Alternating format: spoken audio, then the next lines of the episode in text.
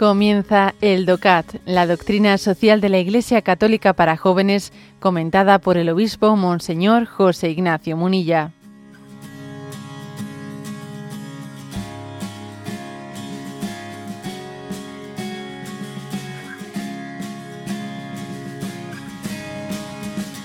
El número 228, con el que concluimos el apartado octavo ¿no? de poder y moral, la comunidad política.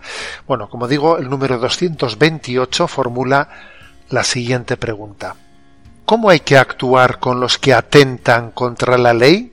Y responde, puesto que el hombre es siempre persona, ni siquiera al delincuente se le ha de privar de un trato, de un trato solidario.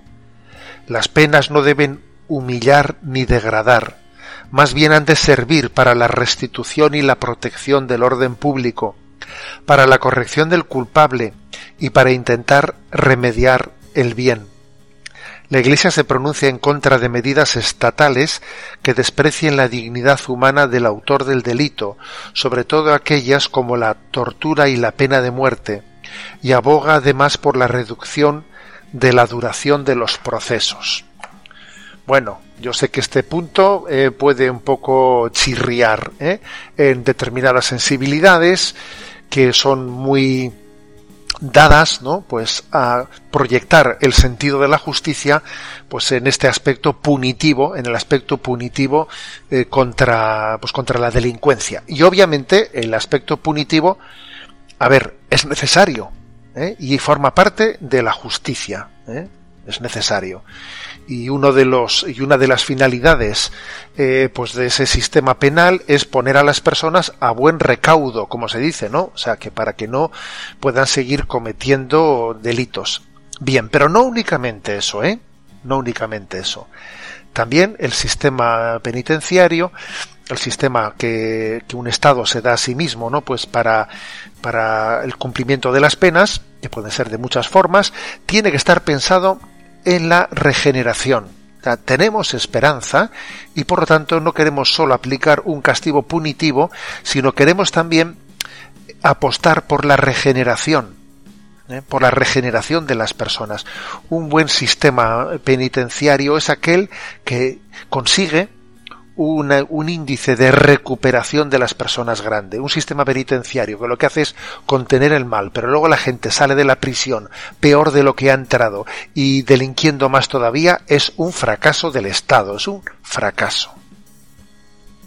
Esto, por lo tanto, tenemos que cuidar muy mucho como en, esa, en esas medidas punitivas se consigue no solo el, impedir hacer el mal, no solo el castigar el mal, sino el, que tener una, una, capacidad de regeneración. ¿eh? Bueno, dicho esto también, decir que, que es un buen retrato es un buen retrato de cada uno de nosotros el, que uno, el que tengamos esperanza en tal cosa, en que no nos cebemos, permitidme la expresión, que no nos cebemos, ¿no? En una especie de rencor proyectado en quienes cumplen penas, sino que tengamos un sentido, ¿eh? un sentido de la misericordia. Os voy a leer un pasaje del Quijote que lo descubrí y me pareció maravilloso. Fijaros qué palabras dice, dirige Don Quijote a Sancho Panza en un momento en el que cabalgando se han encontrado con un grupo de presos que iban atados con cadenas y entonces pues Sancho Panza hace una referencia irónica a qué delitos habrán cometido estos, ¿no? Aquí están pagando y fijaros Don Quijote lo que dice, estas son sus palabras.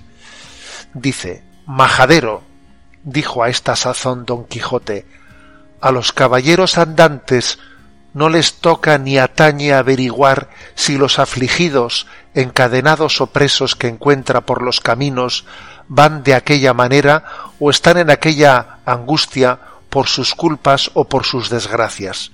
Sólo le toca ayudarles como a menesterosos, poniendo los ojos en sus penas y no en sus bellaquerías. Toma frase de Cervantes, eh, puesta en labios de, de Don Quijote, ¿no? Que nos dice, oye, mira, tú en este momento no te estés cebando con el que está en prisión. Está en prisión y ahora tú lo que tenemos que hacer es intentar que, que le sirva de, que le sirva de, de redención.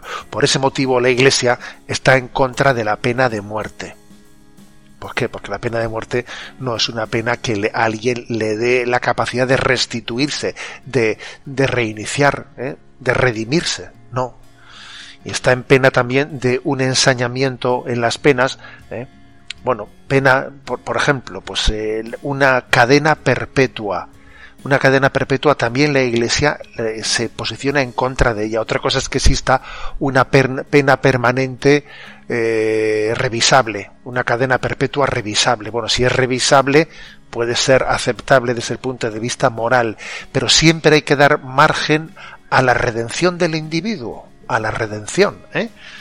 Entonces, dicho esto, me, bendito espíritu cristiano que tiene esta perspectiva. ¿eh?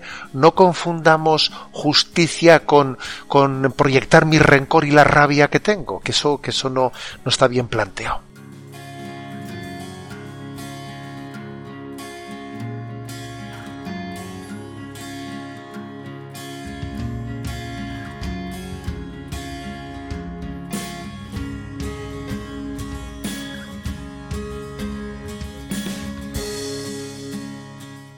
Has escuchado el DOCAT, la doctrina social de la Iglesia Católica para jóvenes, comentada por el obispo Monseñor José Ignacio Munilla. Encuentra todos los audios en radiomaria.es.